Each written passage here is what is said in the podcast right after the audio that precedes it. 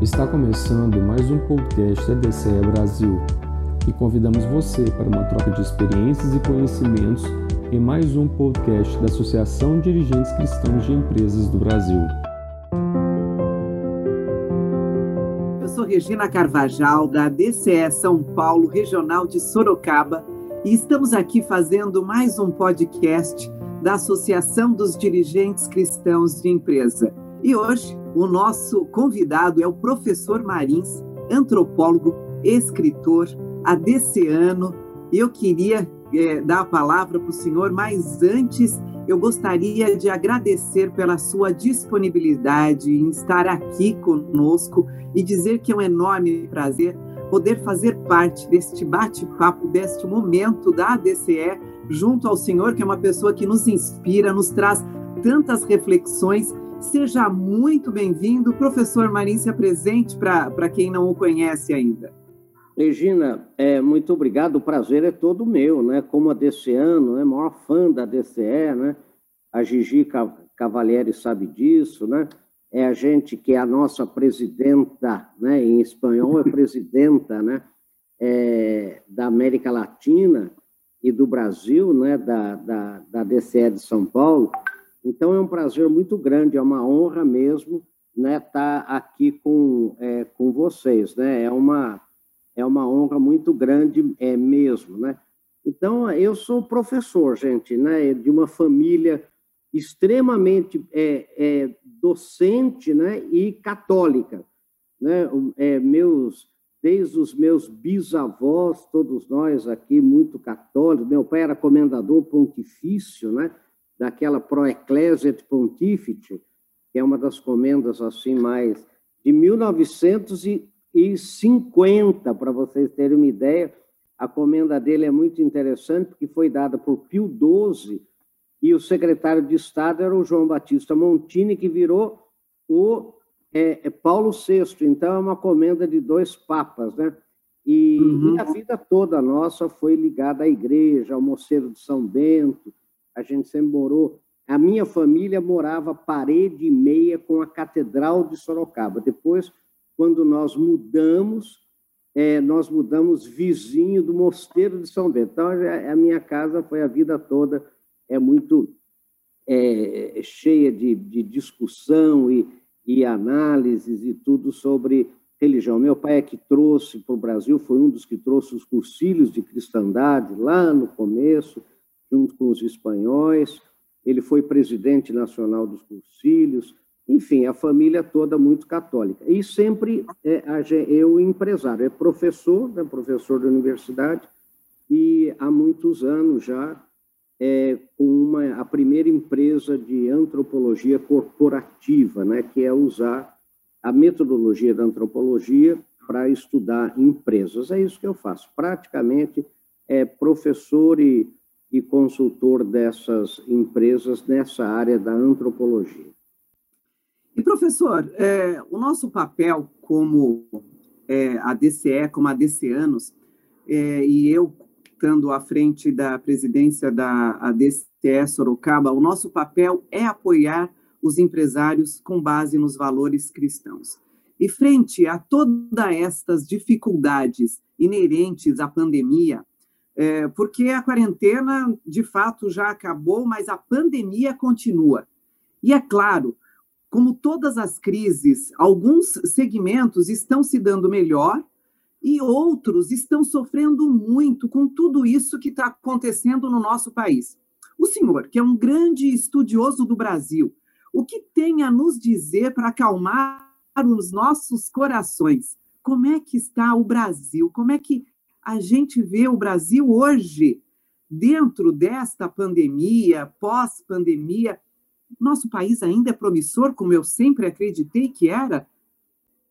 Pois é, Regina, é o seguinte: primeiro é crise em grego, né? Todo mundo gosta muito da origem do mandarim crise, né?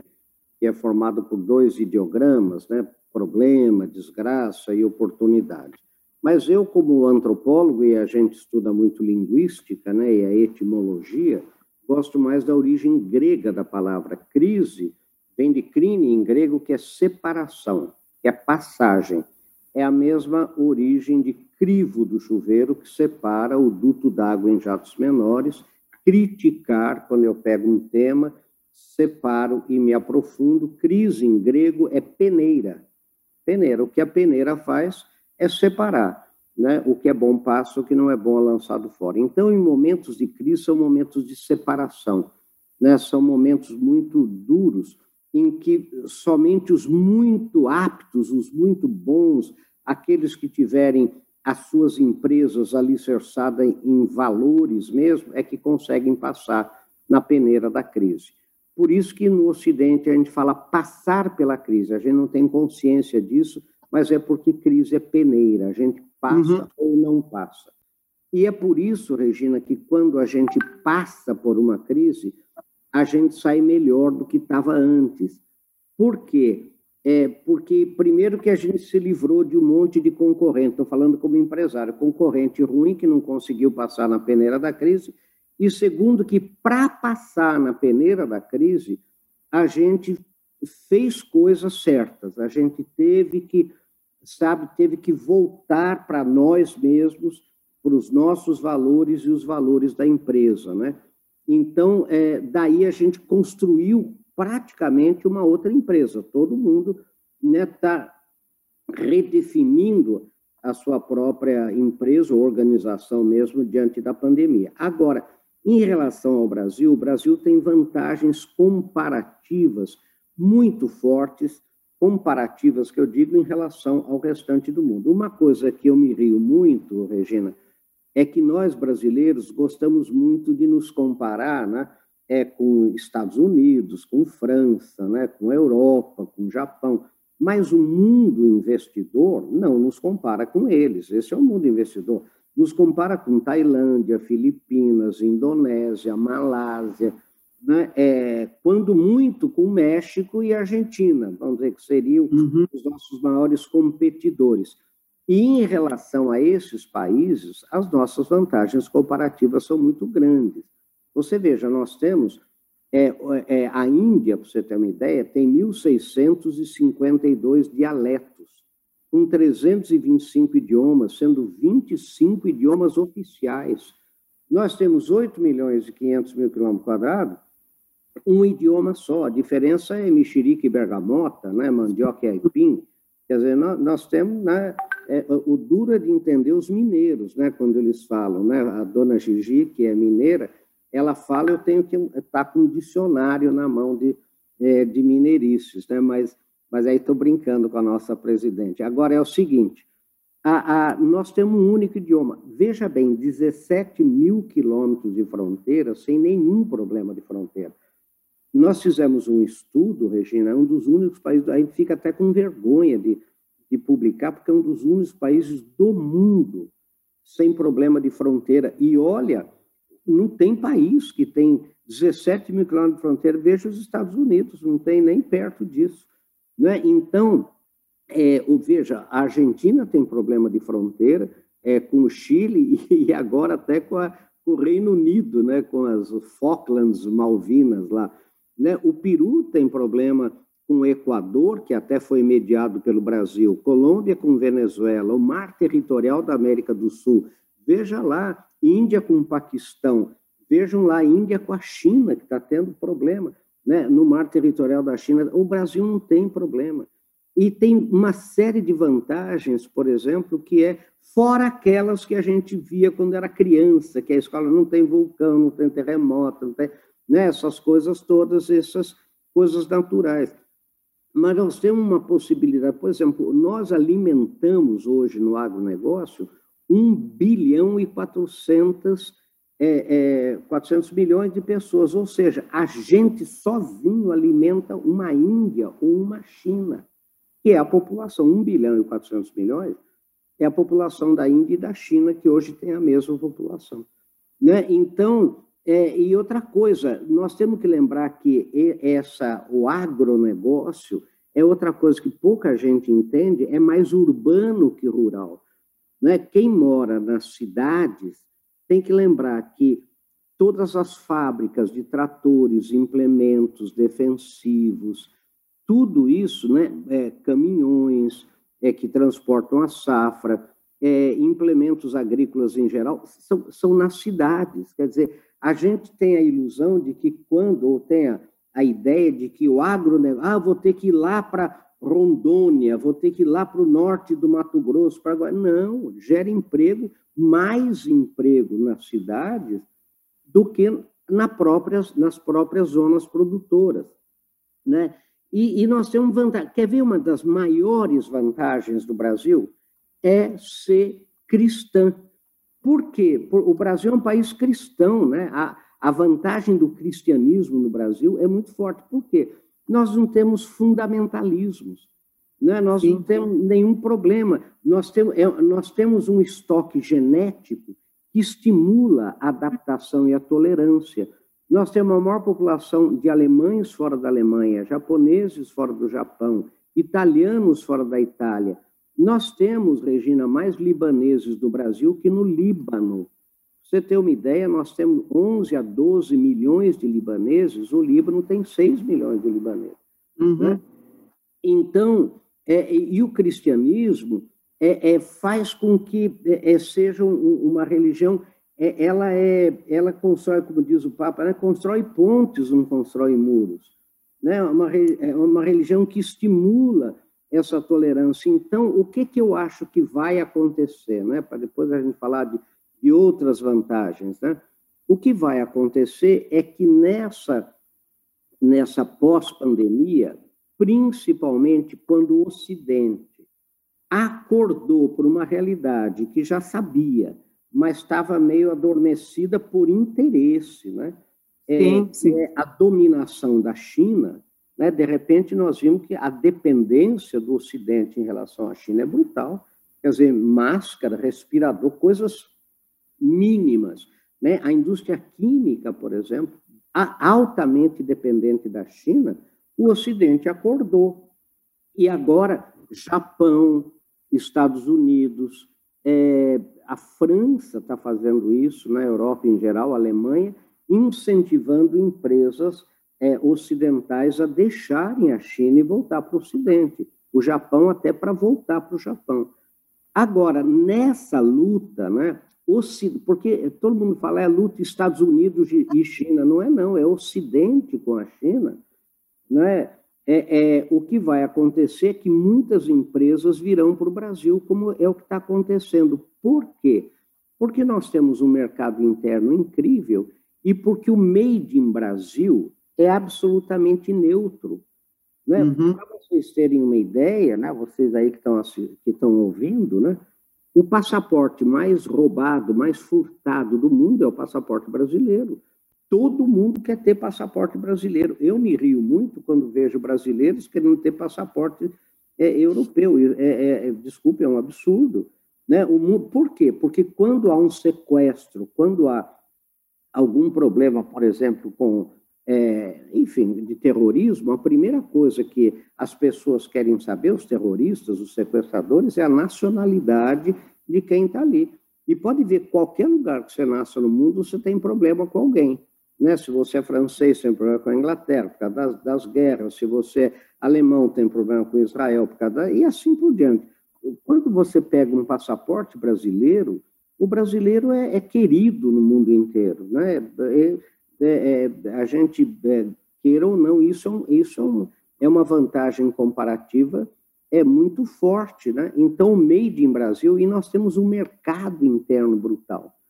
Né? O Brasil, com toda essa crise, é a oitava economia do mundo numa ONU, só para dar uma comparação para quem está nos ouvindo, a ONU tem 193 países membros. Se nós somos o oitavo país mais rico do mundo, a gente não é nenhum cachorro magro. E a previsão do Banco Mundial e do FMI para 2040 é que o Brasil seja a quarta maior economia do mundo. Vai ser China em primeiro lugar, em 2030 a China passa na frente dos Estados Unidos, fica China, Estados Unidos, Índia e Brasil. Daí muita gente me fala, nem a pau, professor, que a gente vai ser a quarta economia, mas nenhuma consultoria do mundo, nenhum instituto de pesquisa diz que não estaremos entre as dez de novo, né? que, que das quais nunca saímos, sempre foi dez, né? agora uhum. Nós já somos a oitava. E eu faço, você sabe, é, muitas lives né, com investidores internacionais, banco de investimento, fundos de pensão, tanto na Inglaterra, como na Espanha, como nos Estados Unidos, e eles colocar, colocam o Brasil internamente nesses bancos como a quinta maior economia. E várias vezes eu corrigia eles, falei, não, gente, desculpe, é a oitava. Eles falam, não, mas é que internamente nós consideramos a economia subterrânea, a economia é, é informal. E aí o Brasil é. vai para a quinta disparadamente. Então, o Brasil é, é esse, essa, esse crescimento que nós vamos ter. Você veja agora o que está acontecendo agora. Agora que eu digo é hoje, ontem, né? É, o mundo é, sugerindo é, os bancos, né, bancos de investimento, tudo, sugerindo que o mundo compre reais, que é a moda, é a moeda que mais vai valorizar. Imagine, imagine eu vou é, sugerir para americanos, europeus e alemães que comprem reais, ou quando que isso aconteceu, né? E, e, a, acontece que a imprensa, como ela tem uma rusga né, muito grande com o nosso presidente, com o Bolsonaro, então ela, ela publica a parte vazia. Então ela diz assim: está saindo investimento no Brasil, está saindo aquele investimento especulativo não é, que vinha por causa dos juros altos. Ora, os juros baixaram. Agora, o, o Foreign Direct Investment, que a gente chama de investimento em indústria, que vai gerar emprego e renda, o investimento. Olha, só para você ter uma ideia, eu fiz agora uma live, eu não quero é, estou fazendo um monólogo aqui, né? Eu fiz agora, eu tenho feito lives, por quê? Porque o pessoal, esses investidores internacionais, estão interessados em duas coisas no Brasil. Primeiro, investimentos em infraestrutura, ferrovias, né? É, hidrovias. Olha, o Brasil tem um, um, potencial hidroviário monstro, né? aeroportos, etc. E a ferrovia, gente, ela só é economicamente viável, isso é um dado mundial, ela só é economicamente viável para o transporte de carga densa. O que, que é carga densa? Não tem melhor definição do que minério e grãos, que é exatamente o que nós, porque toda, é, toda, todo o transporte ferroviário de carga fracionada ou passageiros é, só para vocês terem uma ideia, o maior prejuízo do mundo. O maior prejuízo do Japão é, é, é, é o transporte passageiro, da Alemanha é o transporte passageiro né, ferroviário, porque é, é, um custo fixo muito alto. Agora, quando a carga é densa, então você veja aquelas composições de 300 vagões, né? Em Minas, a gente vê muito isso. Você, quando vê um, um trem da Vale, é melhor você desistir e voltar para né, outro lugar, porque ele vai ficar ali uns 15 minutos, 20 minutos passando. Né? Então, essa. É, é, o Brasil tem tudo. E outra coisa, o segundo maior calado do mundo é o porto de Itaqui, em São Luís. Né? Por isso que os chineses querem fazer lá a maior é, é, cirurgia de, de, de, placas planas do mundo, porque, gente, é, é, é, o porto, é o segundo maior calado. O primeiro é o porto de Roterdã, né? o segundo é, é o porto do Maranhão, é o porto de São Luís, é o porto de Itaqui. É, então, nós, e está ali, na beira da, da Europa, dos Estados Unidos, então, nós temos um, milhão de vantagens comparativas. Então, primeiro, infraestrutura. E segundo, minha filha, que é agora a bola da vez é investimentos em saneamento, porque com o novo marco de saneamento, vejam agora o que aconteceu lá em, é, em Maceió, o, o leilão, o sucesso que foi. Então, eu vou contar uma coisa para você: não são dados brasileiros, são dados desses fundos de investimento e, e, e bancos de investimento, fundos de pensão em bancos, que o Brasil deve receber nesses próximos anos né, e o governo nem fala muito isso para não, não é, atrair azar, né, um trilhão de reais, porque são 700, 800 bilhões é, em saneamento e mais 300, 400 bilhões em infraestrutura. É, é, o senhor falando e a gente fica horas ouvindo porque é encantador a forma com que nós vemos é, o nosso país. Eu tenho muito orgulho de ser brasileira, é, eu falo muito, eu acredito muito no nosso país E o que eu acredito que ainda falte um pouco é o Brasil trazer para si este orgulho. E nós, como ADCanos, nós trazemos muito isso, os valores, e nos orgulhar de quem nós somos e reconhecer tudo aquilo que nós já vivemos para chegar aonde estamos. E como o senhor falou, nós aqui agora estamos observando as oportunidades. E quem é, né, professor, que não vê quando as pessoas não enxergam é, que dentro de uma situação você tem a oportunidade de se reinventar? O senhor, é, não sei o que, o que falaria sobre isso, mas muitas pessoas nunca pensaram em acessar a internet, em usar a internet para poder fazer negócios. E, de repente, nós fomos obrigados, meio que a fórceps, mas a entender o que era é, um trabalho home office, a comprar pela internet quando nós fomos obrigados. E isto abriu as oportunidades para muitas pessoas. Então, o país hoje, é, ele pode ser um celeiro de grandes oportunidades, basta a pessoa entender e sair da sua zona de conforto. Seria isso, professor Marins, é, o que, que os investidores e o que, que nós entendemos que hoje pode ser nossas oportunidades. Fato que quem trabalha com eventos tem que se reinventar, mas.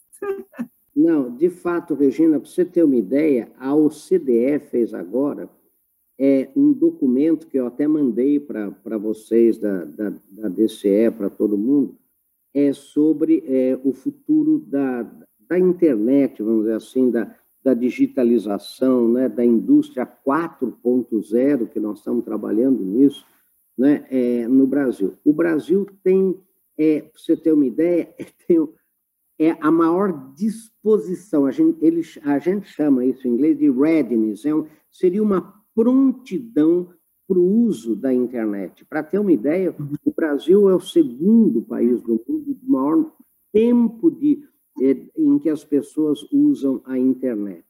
Né? O que aconteceu com a pandemia é que nós fomos alfabetizados é, nessa, forçadamente, né, no uso das tecnologias é, à distância, né, tecnologias remotas. É, e então a, a indústria 4.0, por exemplo, essas coisas de é, IoT, que é a internet das coisas, e essa modernidade toda que estava um pouco adormecida né, é, em algumas áreas, em outras não. Né? Pelo, pelo contrário, o Brasil sempre se desenvolvendo muito, é, de repente começam a ser mais populares, a mais começam a, a, o povo, né, a população mais simples, começa a entender a importância disso tudo. Então, para você ter uma ideia, foi inaugurado agora em Campinas o Sirius, né? Gente, é o maior laboratório de nanotecnologia do mundo no Brasil. Né? Quer dizer, então você vê, é, isto vai poder é, levar o Brasil, disparar o Brasil é, em todas as áreas, do agronegócio à microempresa. Agora, então, veja um pouco, Regina, é, veja um pouco a importância da DCE aqui, olha. Porque não adianta a gente ter toda a tecnologia à disposição se a gente não tiver é, gente excelente, não só para utilizar a tecnologia, como para desenvolver a tecnologia. E cada vez mais ciência e religião estão se encontrando. Para você ter uma ideia, é, o, tudo já foi criado, tanto é que o que, que nós estamos fazendo? Nós estamos descobrindo o criado. Você não inventou a penicilina nos anos 40, você descobriu a penicilina. Ora, então já existia.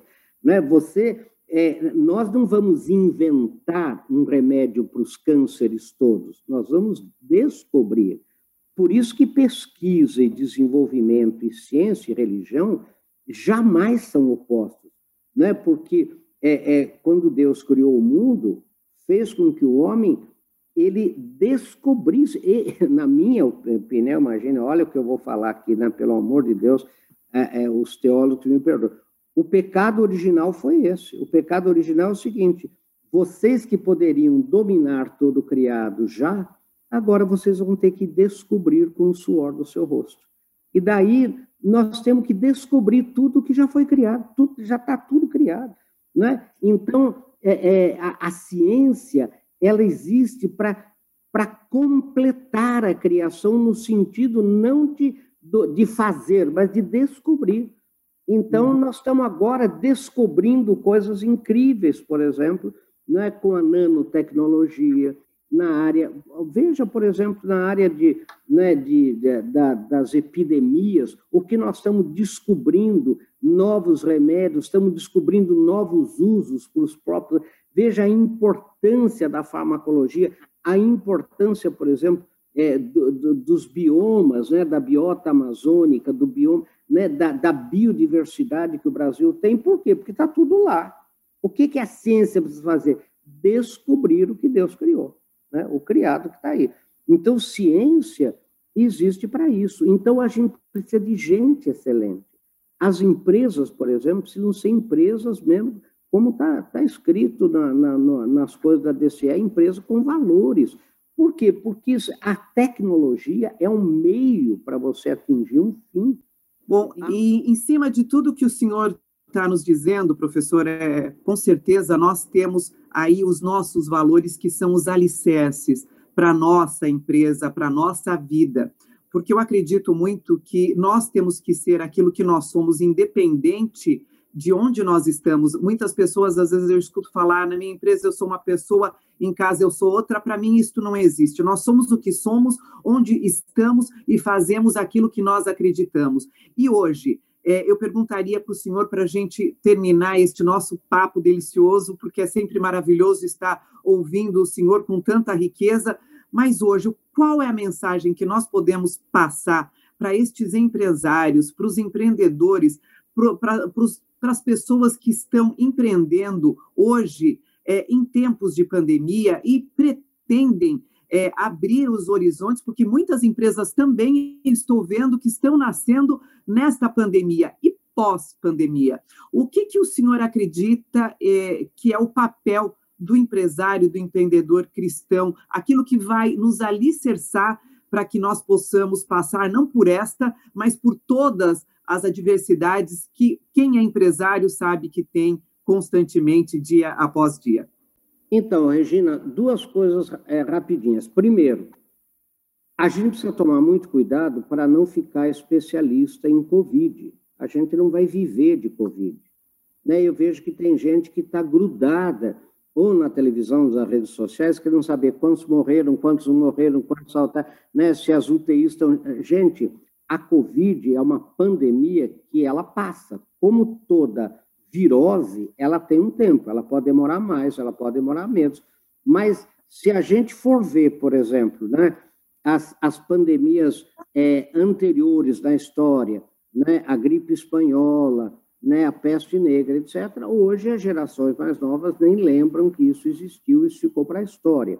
Da mesma maneira, o que eu acredito é que a gente, né, o empresário, as pessoas em geral, em vez de ficarem grudadas na televisão, vendo a desgraça da pandemia, olhem para frente.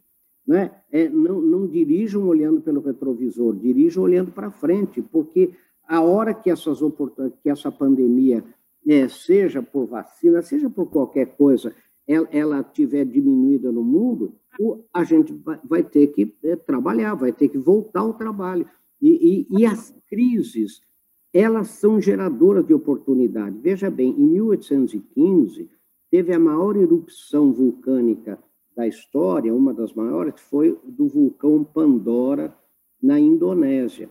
Foi, e para ter uma ideia, acabou a produção de alimentos no mundo, porque foi tão grande. Olha, na Indonésia, é, a nuvem cinza é, tampou o sol, para ter uma ideia, no mundo, na Europa, acabou. Alimentos, morreram animais, milhares de pessoas morreram, e nevou em Nova York no verão, só para ter uma ideia. Como os cavalos, que eram meio de transporte, foram tiveram que ver, etc., é, um, o, o von Drais, um inventor alemão, pegou duas rodas de, de, de madeira, colocou um cano no meio e uma sela de cavalo. Não é por isso que chama até hoje na bicicleta selim, uma sela de cavalo. E ele andou, não tinha pedal nada, ele andou assim, é, com os pés no chão, 64 quilômetros, né, em quatro horas, e provou que aquela engenhoca dele era tão rápido quanto um cavalo trotando. E aí inventou a bicicleta. Então, veja que foi que depois, em 1860, se colocou pedal, etc., embora Leonardo da Vinci já tivesse desenhado uma coisa igual. Muito bem, mas nunca é, colocou em prática. O, foi o Fondrais que colocou em prática. Então, veja um pouco, a erupção de um vulcão gerou a bicicleta, que tem até hoje. O que nós temos que entender, vejam, por exemplo, a guerra do Vietnã, é que deu desenvolvimento da cloroquina, da hidroxicloroquina. Por quê? Porque os americanos começaram a morrer de maleita, né, de malária, né, na África, na nossa Amazônia, etc. Quer dizer, foi graças, né, entre aspas, né, a essas crises que esses desenvolvimentos se aceleram. Então, ver, é, é, então a gente precisa aprender com a crise. O que é que de maneira menos óbvia, como, como ensino à distância, como reuniões à distância, é como entregar pizza por drone, que é uma coisa absolutamente óbvia, que a gente já sabe que vai acontecer, o que mais nós podemos criar em função do que está acontecendo? Né? Então, note que os valores, o que aconteceu, para mim, a maior, o maior resultado da pandemia foi que a gente começou a pensar na vida, começou a pensar na família, começou a valorizar as coisas não materiais, né? A, a, a, né? os valores permanentes e não só os transitórios. sabe, a filosofia, eu dava aula de antropologia filosófica, a filosofia só existe para explicar a morte. Então, veja o que aconteceu agora. Quer dizer, todo mundo ficou com medo de morrer, começou a acompanhar a educação dos filhos, começou né, as famílias que conseguiram sobreviver né, à, à, à pandemia saíram mais fortes, saíram muito melhores. Quer dizer, sabe, de repente você vê que os valores permanentes foram redescobertos através da pandemia. Isso pode trazer, então veja, por exemplo, mesmo na empresa, Regina, esse trabalho remoto né, que nem nós aqui na, na, nossa empresa, três dias aqui, eles que escolheram, e dois em casa, ou às vezes dois aqui, três em casa, você, o patrão né, foi obrigado a, a, a entender melhor aquela a, a, a importância, sabe, da conciliação trabalho e família, a importância da família para a empresa, para o trabalhador, sabe, essa mais tolerância, menos essa coisa menos pesada, quer dizer, você ser valorizado é pelo que, é pelos seus valores, pela sua produtividade, sabe? Então, é essa coisa é muito né, da, da, da meritocracia, quer dizer, as pessoas boas começaram a ser é, é, é vistas, né? Então, tudo isso, as, pessoas, as empresas começaram a perceber que não vale a pena perder talentos, então começou a valorizar mais os seus talentos. Então veja que, né, como eu sempre digo, né, a vida é um cálice de vinho com meio vinho, né, metade vazio e metade cheio. Você pode olhar para as duas metades. Ou você olha é, para metade vazia e fala, já tomaram metade, é tudo uma desgraça, ou olha para a parte cheia do cálice, dizendo, nossa, olha aí, ainda existe metade, ainda existe esperança. E olha, gente, ó, você vira, vira, vira, vira, cai no que, Regina? Fé, esperança e caridade. Pode ver, o que salva né, a empresa, o mundo, a pandemia, a pós-pandemia é fé, que é, na verdade, né, a confiança, né, a, a, a certeza de que, de que o ser humano é capaz, né, que o ser humano é, tem Deus dentro de si, que é o entusiasmo, que é ter Deus dentro de você. Né? Então, a fé a esperança, imagine, sem esperança acaba tudo. Né? E a caridade, quer dizer, amar é ato de vontade, quer dizer, você lembrar que ninguém se salva sozinho, ninguém se condena sozinho. Nós, ou a gente realmente trabalha com a nossa empresa, com a nossa comunidade. Então, agora, a última palavra que eu vou dizer. E o que, que a gente aprendeu? Que voto tem consequência. Vamos ter uma eleição, né? E depois vamos ter outras eleições. Então, uma responsabilidade de todo cidadão e principalmente do cristão é votar bem, votar com consciência, votar não só para aquele candidato que pode dar um benefício próprio a ele ou à sua empresa, mas que tem uma visão, sabe, do bem comum mesmo, né? Que agora a política está sendo valorizada. Por que está sendo valorizada? Porque a gente está vendo que, que, que, que, tem poder, né? que, que a, a, política altera a vida da gente, diz para a gente fique, vá, não vá, é, use isso, não use aquilo. Então as pessoas esperam né? que, a, que as pessoas aprendam a votar melhor. Né? E, e, aí, por, e aí? Então é isso. Desculpe de eu falar tanto, Regina, mas é que é, professor é assim mesmo, eu não tenho saída. é uma delícia poder ouvi-lo. É, eu espero que depois deste bate-papo as pessoas tenham a consciência de que é através de uma necessidade que nós podemos usar a nossa criatividade na melhor forma.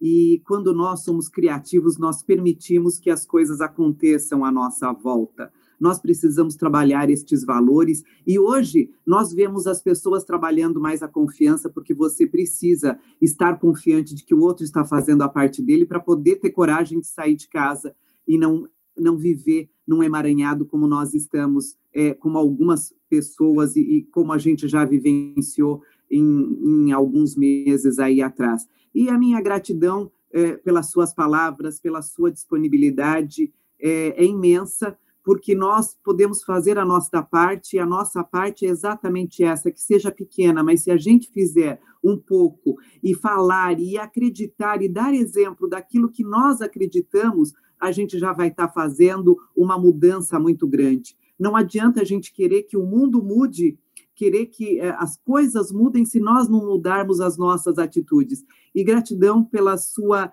eh, entrega e pela troca que nós tivemos aqui. A DCE é, agradece, eu, é, em nome da DCE Sorocaba, a DCE São Paulo e a DCE, de forma geral, agradecemos pela, pela sua presença, por este bate-papo delicioso.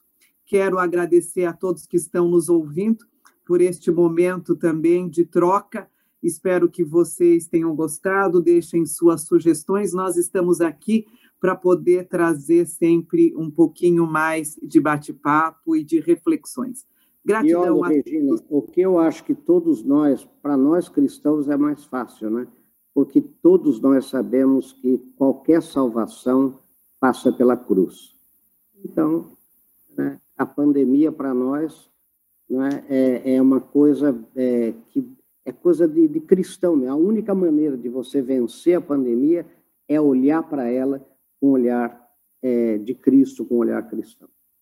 Não poderíamos ter é, um final melhor com a fala do professor Marins, então eu encerro por aqui. Gratidão a todos, mais uma vez, gratidão, professor Marins, e até o próximo podcast da ADCE. Acompanhem a gente.